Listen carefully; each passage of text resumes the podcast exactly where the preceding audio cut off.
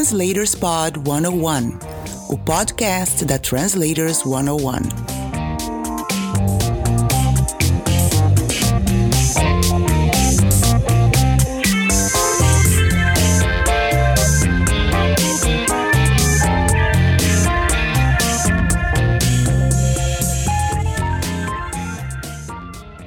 Olá, tudo bem com você? Este é o Translators Pod 101, o podcast da Translators 101 com entrevistas de profissionais das áreas de tradução e interpretação para que você tenha uma carreira muito mais tranquila. Fique de olho nas dicas. Bora lá? Convidado. Hoje eu converso com o intérprete e tradutor Wagner Pimenta. Tudo bom, Wagner? Tudo ótimo, William. E você? Tudo bem. Que bom que você aceitou o nosso convite aqui para participar desse podcast, né? Conversar um pouquinho com a gente, contar como é, como foi, como tem sido a sua carreira. E vamos começar por aí. Como é que você chegou à interpretação, à tradução? Você planejou isso ou isso aconteceu na sua vida? Vamos lá. Bom, primeiramente, obrigado pelo convite. É, como eu disse, eu sou já fã, acompanho o seu trabalho com esse podcast já tem um tempo e me senti muito honrado em fazer parte né, dessa lista tão de gente tão bacana com quem você já conversou. Bom, eu não tinha, nunca tive a, a pretensão de trabalhar com, com isso, né, com tradução e interpretação. Eu, uhum. na verdade, tinha até, e, acho que eu nunca falei sobre isso, mas quando eu era mais novo, né, com, quando comecei a aprender a, a, como conseguir me comunicar é, em outro idioma, eu tinha uma certa birra da coisa da tradução. Quando me pediam, né, alguém ouvia alguma coisa em inglês, falava, o que, que essa pessoa falou em português? Eu ficava assim, mas você não entendeu? eu tinha é, essa coisa da, do, do, método de você aprender a pensar no outro idioma, né, para conseguir se comunicar de uma forma mais eficaz. Foi uma coisa que eu adotei com muita intensidade. Então, fazer a ligação entre os dois idiomas era uma coisa difícil na minha cabeça. Então eu não, não achava que eu seria bom em fazer isso, como ter isso como uma profissão. Mas, enfim, a, a, as coisas foram acontecendo. Eu é, fiz faculdade de comunicação, jornalismo. Fui meio que por falta de opção, né? Eu lembro de fazer fazer aquelas uh, avaliações com psicólogo, né, para orientação profissional. Teste vocacional. Teste vocacional. Eu lembro que a minha lista no final da sessão com a psicóloga era algo assim: é, filosofia, é, teatro, artes cênicas, é, uhum. música e jornalismo. e aí eu falei assim: olha, qual que é a forma mais que vai demorar menos tempo para eu sair de casa, começar a trabalhar e ter minha independência? Eu acho que é pelo uhum. jornalismo. Uhum. E foi o que eu fiz. E aí prestei é, várias faculdades e tal e vim aqui para São Paulo para fazer Casper Libero. Você é de onde? Eu sou originalmente de Minas, eu sou nascido na cidade de Poço Fundo, sou uhum. de Minas e minha família atualmente mora em Poços de Caldas, que foi onde eu passei aí a segunda metade da minha adolescência até entrar na faculdade. E, então, aí aqui em São Paulo, já no segundo ano da faculdade, ainda estava meio em crise, não sabia se era aquilo mesmo que eu queria, comecei a estagiar em uma consultoria uma consultoria em economia e política. Aí fiquei ali um, um, ano e meio, dois anos no estágio, e aí eu já ia me formar e não tinha ali vaga para eles me efetivarem como jornalista. Mas, faltando ali uns seis meses para conclu eu concluir o meu contrato, nem me formar na faculdade, a tradutora da casa é, se pediu para se desligar. Né? Ela não era funcionária formalmente, né? mas, enfim, prestava uhum. serviços com é, era a única prestadora de serviços de tradução para a empresa e ela falou: não quero mais. E eles tinham que continuar vendendo aqueles relatórios que eles tinham já por contrato que vender em inglês. Então todo mundo ali na empresa teve que fazer alguma tradução, né? Porque eles precisavam continuar cumprindo os contratos. E obviamente caiu alguma coisa na mão do estagiário, né? E aí sim, fiz ali algumas traduções e alguém viu e comentou falou assim: olha, tá bom isso aqui, Wagner faz isso bem, precisando chama ele. E aí alguém de um outro setor, que não aquele em que eu trabalhava, ouviu essa, esse comentário e resolveram me oferecer. Falou: olha, você não quer fazer por fora aqui essas traduções? A gente te paga tanto. E aí eu, assim, final de estágio, não sabia o que eu ia fazer da minha vida, não queria ser jornalista. falei, beleza, vamos lá, preciso fazer uma, uma, um pezinho de meia, né? Porque eu não sei o que vem por aí. E comecei a fazer. E eles começaram a gostar do trabalho, é, achavam que estava atendendo bem. E ali, um ou dois meses depois de eu já ter saído, né, de já ter, é, enfim, encerrado ali o meu, o meu ciclo de estágio, eles me ligaram e falaram: vai, vem, vem, vem aqui na empresa que a gente quer conversar com você. E aí me ofereceram para ficar como tradutor da casa. É, uhum. E eu falei: bom, eu não tenho perspectiva de nada, isso é uma coisa que a tradução, né? Não é uma coisa que é penosa para mim, não amo fazer de paixão, mas se estão fazendo bem, e é uma coisa que eu acho que eu dou conta de fazer, vamos lá. E aí comecei, e aí depois de um ano, quando de fato eu vi que aquilo ali era uma possibilidade de carreira, eu falei, então uhum. eu preciso, é, preciso de uma formação, eu preciso estudar, porque eu não sei o que eu estou fazendo. Eu era o único Sim. tradutor, é, eu era o único tradutor da casa, eu estava fazendo aquilo ali já tinha um ano, eu tinha quase que zero feedback, né? De vez em quando algum colega lia e falava, nossa, li o relatório que você traduziu, ficou legal. Mas eu não tinha retorno do, do cliente final, que estava lendo aquilo ali, de fato, enfim, dependia da minha tradução. Uhum. Então, é, fui pesquisar os cursos que tinham disponíveis e descobri o da Alumni, que é um curso de formação de tradutores e intérpretes. Sim. E então fui atrás do curso, a empresa me ajudou a pagar o curso, que é um curso caro, né? Sim, sim. E, e foi por aí que eu tive essa, é, esse contato de fato com o mercado, né? Tanto da tradução uhum. escrita quanto da interpretação. E o resto é história, né? Eu fiquei na empresa mais alguns anos. É, depois da crise, eles tiveram que é, me desligar porque a demanda deles por tradução tinha diminuído muito. E, mas continuei prestando serviço, presto serviço para eles até hoje.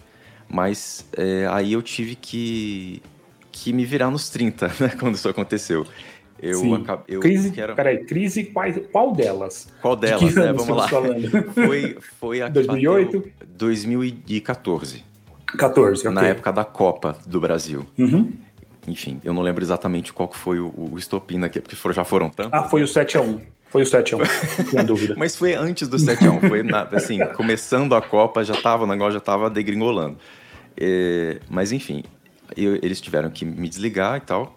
E eu fiquei, entrei naquele modo desespero, né? O que, que eu faço agora? Meu único cliente, meus colegas da Alumni, tinha, da minha turma, tinha uma pessoa só que tinha continuado no mercado. E, enfim, eu, eu tava meio que sem saber o que fazer. Falei, bom, vou ficar ainda aqui em São Paulo tentando é, encontrar alguma outra alguma solução né, para essa situação. Uhum é, uma, quero continuar fazendo isso, não quero mudar de carreira de novo. E, enfim, tentei processos seletivos para aquelas poucas vagas né, de tradutor interno que tinha na, na época. Não, nenhuma rolou. Eu cheguei a, a, fazer um processo seletivo em uma empresa que eu cheguei bem perto. Assim, eu lembro de me chamar, o gestor me chamar para para entrevista e quase que estender um tapete vermelho, falando assim: Nossa, mas o, a sua prova foi muito boa e não sei o quê. O cara elogiou até minha letra. E é, no fim das contas, ele falou assim: Olha, eu só não falo, tá contratado porque a decisão não é minha.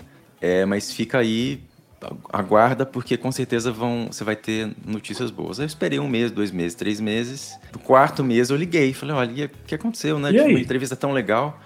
Ela então as vagas foram canceladas, congelaram as contratações desse setor. Depois eu fiquei sabendo que eles tinham não só congelado, como demitido metade da, da equipe de Caramba. tradução da empresa. É. Então não, não, tive muita sorte. O que aconteceu foi eu acabei voltando para casa dos meus pais em Minas, uhum. porque eu falei não tenho condição de, de me sustentar só com esse volume pequeno de trabalho que eu tenho agora com esse cliente. É, então vou para Minas, faço essas traduções de lá e vou, enfim, procurando outras coisas e investindo de outra forma, né?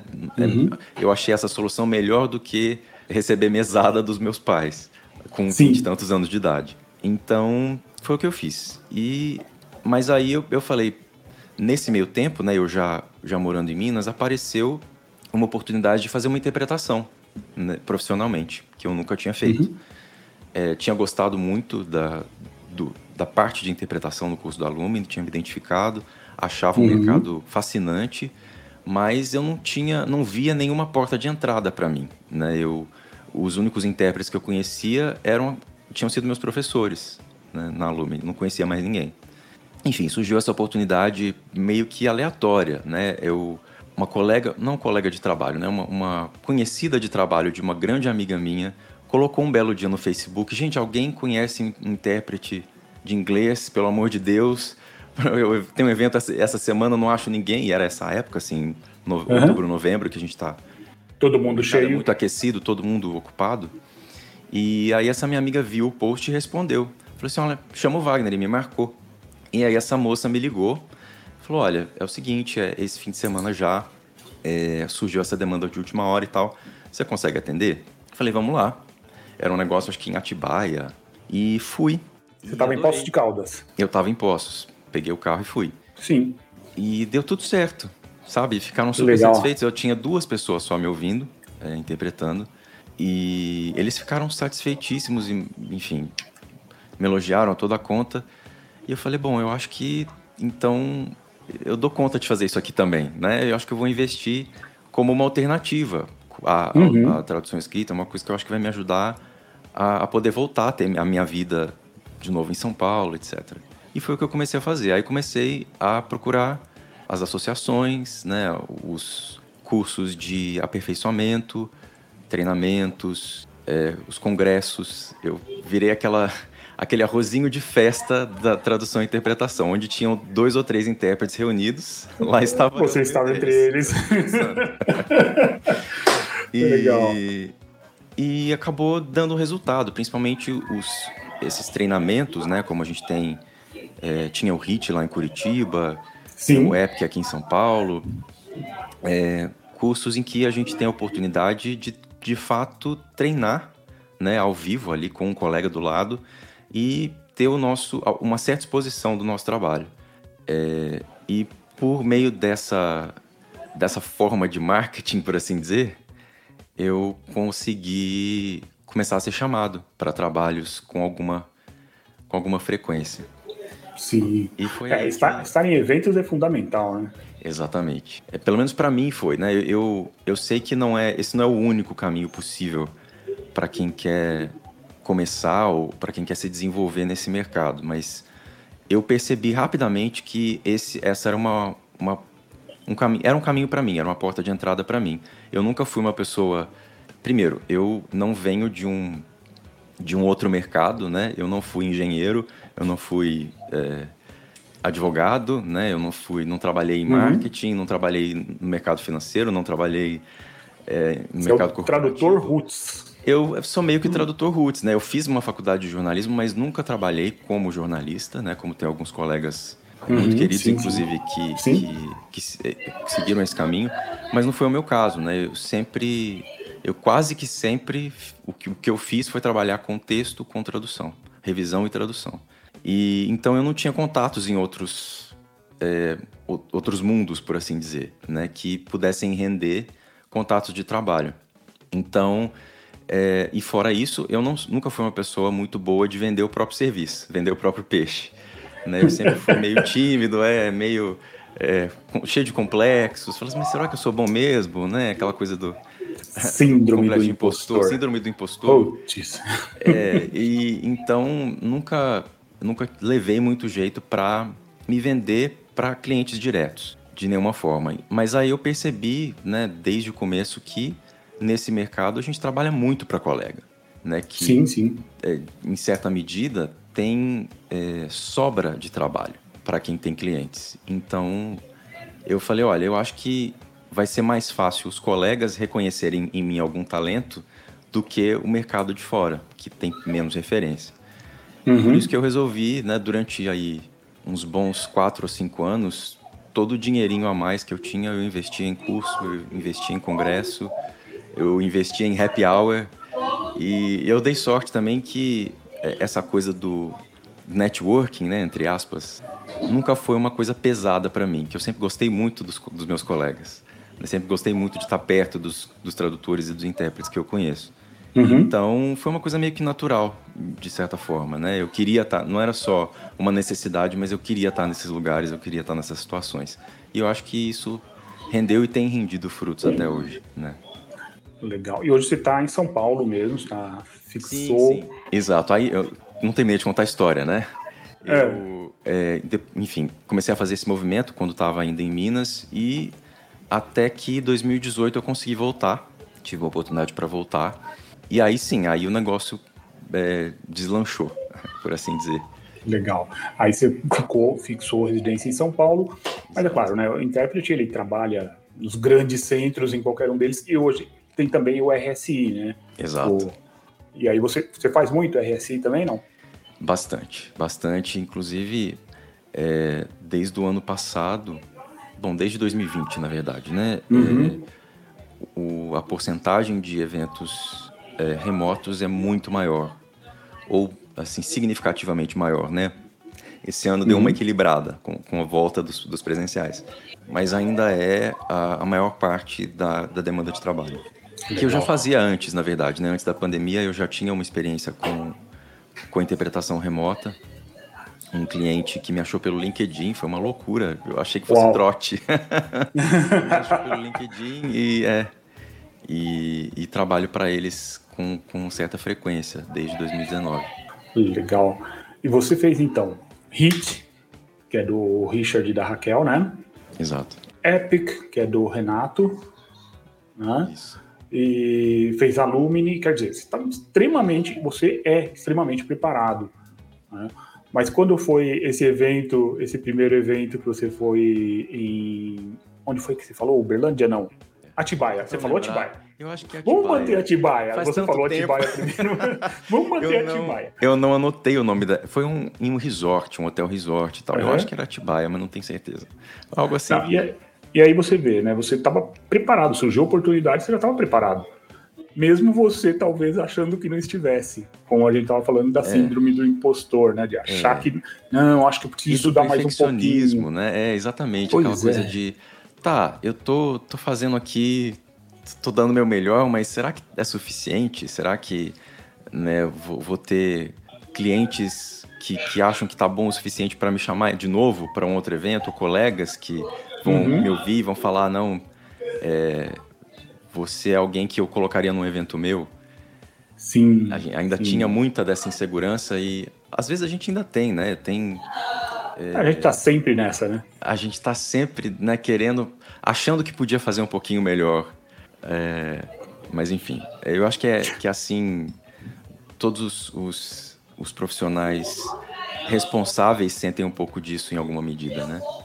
Sim, sim. É, eu vejo isso é, muito aqui na, na, Translators, quando eu convido alguém para palestrar, como já te convidei também, e a gente vai conversar sobre isso depois. vamos conversar agora no podcast, mas vamos conversar sobre isso depois.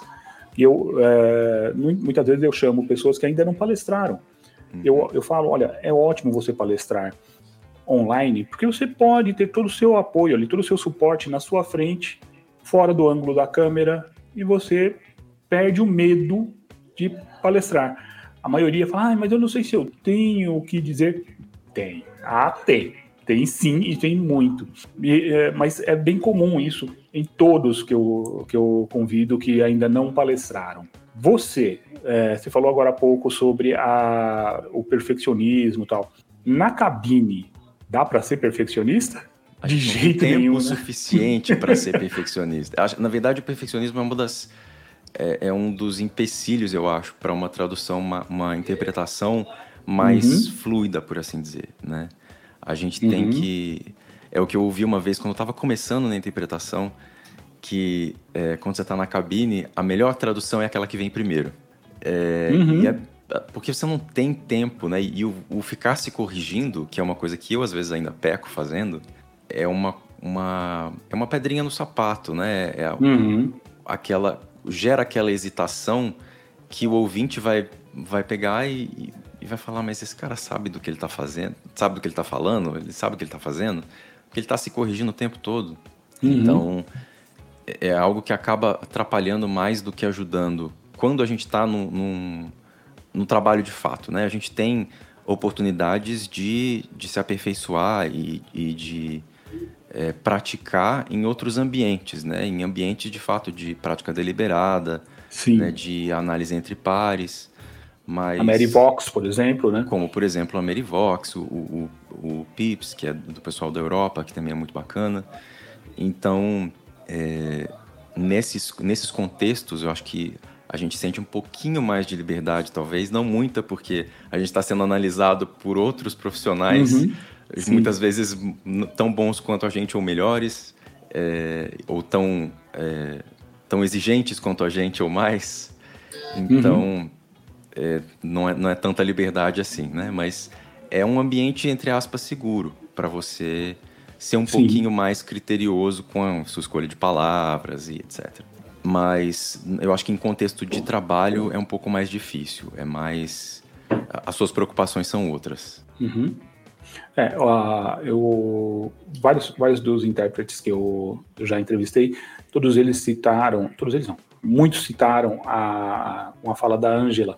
Ela fala: é, alguma coisa tem que sair da cabine. Então, se você vai ficar sendo perfeccionista ali, né, não, peraí, não, esse não, esse termo não, esse também, não, eu vou achar esse outro termo aqui, acho que fica melhor assim. É, Acabou. Peraí, deixa eu olhar no Google. Não. É, passou, perdeu. E não saiu nada da cabine e tinha que ter é. saído. Então é, é algo realmente complicado. Você tem que, eu acredito, né? Eu não sou intérprete. Então, eu acredito que se desvencilhar do perfeccionismo é um exercício razoável. É para o intérprete. Exato. Você tem que se lembrar que você é o responsável pela mensagem que está uhum. tá sendo transmitida naquele momento, né? Então, uhum. ainda que você não encontre ali aquele, eh, aquela solução ideal, aquele termo é, cirúrgico para aquela frase, para enfim, aquilo que você está ouvindo, você precisa entregar a mensagem que está sendo é, proferida naquele momento, né? Sim. Sim. E da melhor maneira possível. E muitas vezes a melhor maneira possível é capenga. Mas é, é isso faz parte. Feliz Sim. ou infelizmente, faz parte do, do processo daquilo que a gente faz. Legal. Bom, você me disse que a maioria dos seus clientes vem de colegas, né? mas você também tem, acredito, clientes diretos que te contratam. Né? E aí, como funciona é, para você? Normalmente acontece é, do pessoal, ah, olha, eu tenho uma verba de tanto para interpretação. O cara está trazendo um, um, palestrante de fora do país, investindo um monte de coisa, ele quer economizar exatamente em quem vai fazer a mensagem desse palestrante chegar ao público. Acontece muito isso? Acontece, acontece com uma frequência é, aterrorizante, eu diria. é, eu não tenho, assim, eu tenho poucos clientes diretos, né, como eu falei, mas isso acontece e muitas vezes não é, não é nem por malícia ou por má intenção do cliente, é por falta de informação. Né? Muita uhum. gente vai contratar o serviço de interpretação e não tem ideia do quanto custa. Então, é, na hora de, de oferecer o orçamento né, para a parte pagadora, né, seja ela qual for, patrocinadora, a empresa, enfim, coloca no orçamento um valor que não condiz com a realidade. E aí se assusta quando a gente, quando a gente é, oferece o nosso orçamento, né? Fala, olha, é isso Sim. que custa o nosso trabalho. E muitas vezes a gente ouve isso, ah, mas eu só tenho tanto para gastar com a interpretação, o que, que você pode fazer por mim? Né? posso, gente... posso rezar. Exato, muitas vezes a resposta é, olha, eu posso te desejar boa sorte para ah. encontrar um, um, um, bom profissional que trabalhe por esse valor. É, eu acho que é sempre uma oportunidade também para a gente, pelo menos para esses é, clientes ou potenciais clientes que são bem intencionados e que estão procurando não simplesmente o menor preço, mas a melhor qualidade que eles conseguem pagar. É, eu acho que é interessante explicar como funciona o trabalho, como que ele é cobrado, apontar que existe uma, uma uma tabela de referência, de valores de referência, uhum. que obviamente não é não são valores ali é, fixos, né? Não é uma tabela que a gente não é algo rígido a cumprir, não é, exato, não é. É uma referência. É olha, um, se você quer contratar o melhor que tem no mercado, é mais ou menos isso aqui que você vai ter que gastar. Né? Não, é, uhum. é, não são exatamente esses preços. Você vai achar gente mais cara, você vai achar gente mais barata, obviamente. Mas, é, enfim, entender de onde vem, né? Porque muita gente não entende de fato que o que a gente faz é uma profissão, é uma carreira. A gente teve que estudar um bom tempo, se dedicar muito. Sim. E a formação é cara. a gente demora para conseguir é, trabalhar, né, ter um volume de trabalho suficiente para ter uma vida minimamente confortável. Sim. É, e, enfim, existe aí, existem várias, várias brigas com relação a tudo isso. Eu não me sinto nada à vontade para defender, assim, com propriedade qualquer lado que seja, mas uhum. eu entendo que a gente tem uma certa responsabilidade com o mercado de uma maneira geral, né? Eu acho que Sim. a nossa profissão não é regularizada e se a gente tem a pretensão de ser profissionais íntegros, profissionais é, que de fato têm alguma relevância e que querem fazer uma, alguma diferença, querem fazer mais do que simplesmente ir todo dia trabalhar e ganhar o seu dinheirinho, é, eu acho que a gente tem que se preocupar um pouco com a categoria de maneira geral, né? E Sim. acho que todo mundo, todos os, os, colegas, né? Toda a profissão sai perdendo quando a gente se desvaloriza nesse momento, né? Sim, sim. Quando a gente recebe uma proposta que está muito inferior a, a aquilo que a gente costuma esperar, pelo menos, né? Não necessariamente cobrar. E a uhum. gente aceita aquilo porque, enfim, ah, não trabalhei, não trabalho tem duas semanas. Né? E é muito difícil, né? O, eu já ouvi de colegas, né? Tem um, um colega especificamente que, que sempre falava: cada um sabe aonde é que aperta o sapato, né? Uhum, então, sim. claro que a gente não, não pode julgar com, com base na nossa própria experiência, porque tem gente que está passando por situações muito diferentes da que a gente está passando. E, Sim. Mas eu acho que existem também aquelas pessoas que acreditam que praticando valores inferiores ao que elas poderiam ou deveriam estar praticando, elas vão ter mais oportunidades é, de maneira geral. O que talvez até é, se prove verdade, mas a que custo, né? A que Sim. custo para ela própria e para as pra outras toda a categoria. Para toda a categoria. É, real, realmente é, é uma questão complicada. A gente entende que os boletos continuam chegando, né? E cada um sabe exatamente como você disse. Cada um sabe onde é que o, que o sapato está apertando o calo. Exato. Mas é, uma consciência de classe é importante. É bem importante aí. É, só uma coisinha, você, você disse que a profissão não é regularizada. Ela não é regulamentada. Regulamentada, desculpa, perdão. Não me assusta. Não é regulamentada. Não é regulamentada, perdão. Mas é, claro, regularizada. Sim, concordo com tudo que você disse, é isso mesmo.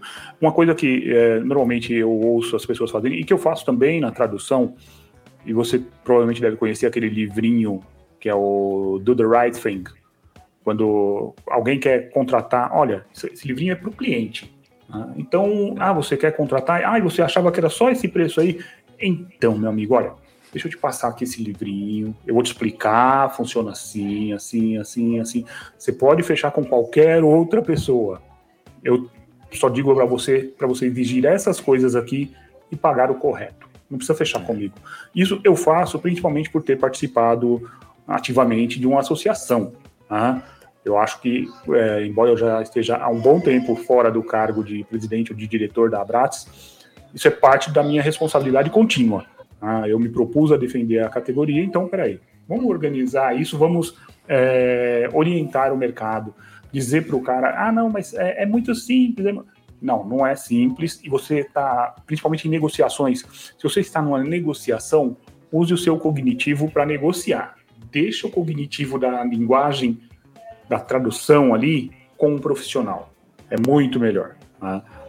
Você vai ficar mais tranquilo, vai fazer o que você tem que fazer, vai fazer uma boa negociação e o intérprete vai cuidar de toda a parte linguística ali, cultural até. Exato. Não sei se você lembra, você, você sempre você disse que esteve sempre em congresso, eu encontrei várias vezes com você em congresso, mas você lembra do, do Leandro Carnal na, na Abrats? Muito. Que ele, ele fala de um finalzinho, ele fala, é, eu encerrei uma palestra no Japão, disse boa noite, muito obrigado, e, o e a intérprete não parava mais de falar. Continuou falando. Sim. A intérprete falando, falando, falando, falando, na hora que terminou, eu fui lá e perguntei para ela, escuta, o que, que aconteceu? Você não parava de falar lá, então. Culturalmente, aqui, você agradece a presença do fulano no hierarquicamente mais elevado, depois não sei quem, não sei quem, não sei quem, não sei quem, não sei quem.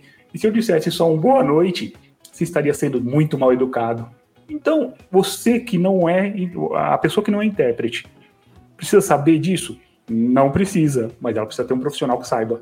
Sim. E isso é parte do custo. Exato. Né? Então, é importantíssimo ter um profissional à altura daquilo que precisa e pagá-lo bem por isso. Teve há pouco tempo um vídeo que até viralizou do, do Lula falando sobre isso também. o cara fala: é, Ah, não, você sabe. É, você fala espanhol? Ah, sim, mais ou menos, né? Entendo só o essencial. E como é que você sabe o que é essencial? Quando é que você decide que agora é o essencial? E ele fala: seja, seja humilde, chama o tradutor. Leva o intérprete, exato. Leva o intérprete. ah, é claro, imagina, em, principalmente em situações de conver, conversações multilaterais, internacionais, negociações importantíssimas. E também nas, na, em comércio, né? Legal, Wagner. Bom, você já me falou que você é formado pela Alumni. Eu vou pedir para você agora me dar dicas para quem quer começar. O cara está saindo do zero e falou: não, eu vou ser intérprete. Eu gostei da entrevista do Wagner, eu quero ser também intérprete. Olha só. Qual o caminho? O que, é que você diz para essa pessoa? Olha, eu diria que e aqui eu vou, vou repetir, eu acho, a maior parte dos colegas é, cujo, cujas entre, as entrevistas eu ouvi com você, uhum. mas eu, eu não, não consigo ver uma outra alternativa que seja mais eficiente do que procurar um curso de formação. Né? Hoje a gente tem a, a facilidade maior dos cursos online, então a formação não está mais restrita aos grandes centros, né? São Paulo, Rio, uhum. Brasília, como esteve Sim. durante muitos e muitos anos. A gente tem opções é, online, tem, é, além do, do I2B, do qual eu ouço falar muito bem, a Sim. gente tem é, opções da própria PUC Rio, é, para quem quer ser intérprete especificamente, é, que tem uhum. grande parte do curso online. Tem uma parte grande do curso da, da Alumni também hoje é, sendo feita à distância. Então, eu acho que é importantíssimo você ter esse norte de pessoas que já estão fazendo isso que você deseja fazer, né? Eu acho que vai além do, das aulas é, especificamente que você vai ter para praticar aquilo que você vai fazer profissionalmente. Eu acho que tem a ver com os relacionamentos que você cultiva, tem a ver com você entender como funciona esse mercado no qual você quer entrar. Obviamente, além dos cursos, também procurar as associações e os eventos das associações, né? Os congressos, as conferências, é, as palestras. O próprio Translators One oferece muitas ferramentas aí para quem está começando, para entender, para se localizar, não é? é? depois, depois, depois você manda o Pix. Ah, mando, mando, claro. Opa! Essa é a parte fácil. é, mas enfim, eu não vejo, enfim, pelo menos pela minha experiência, as pessoas que estão que eu vejo se dando melhor hoje na profissão são essas que seguiram esse caminho, que começaram uhum. por aí em vez de, enfim, querer se aventurar sem ter tido uma formação primeiro. Pô, não dá para fazer aqueles cursinhos de 20 horas, não, e sair interpretando. Dá, dá, que é muito certeza. fácil, cara, esse negócio assim. É só você ouvir num idioma, falar em é outro. É Isso é facílimo, cara. É extremamente fácil. Pode fazer. Não? E aí, depois do seu primeiro, segundo, terceiro evento, é, você vai perceber que é, talvez você precise de um pouquinho mais. Um pouquinho. Não, um pouquinho mais. Algumas vezes um mais que isso. Legal. É isso Beleza. Eu te agradeço, então, Wagner, por essa entrevista. Foi ótimo, gostei muito.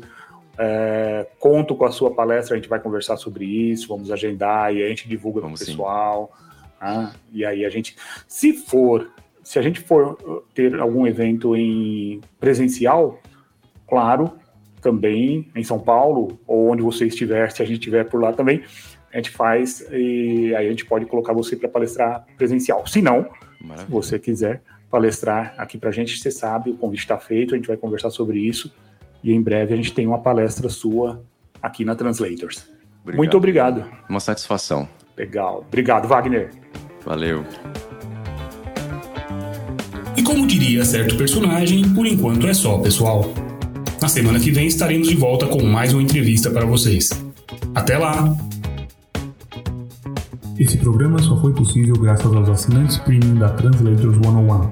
Para ter acesso a todas as nossas palestras gravadas, todos os nossos eventos presencial ou online, tente se tornar um assinante visitando translators101.com.br. O custo é extremamente baixo, você terá acesso a conteúdo e certamente ajudará na sua formação como tradutor ou intérprete.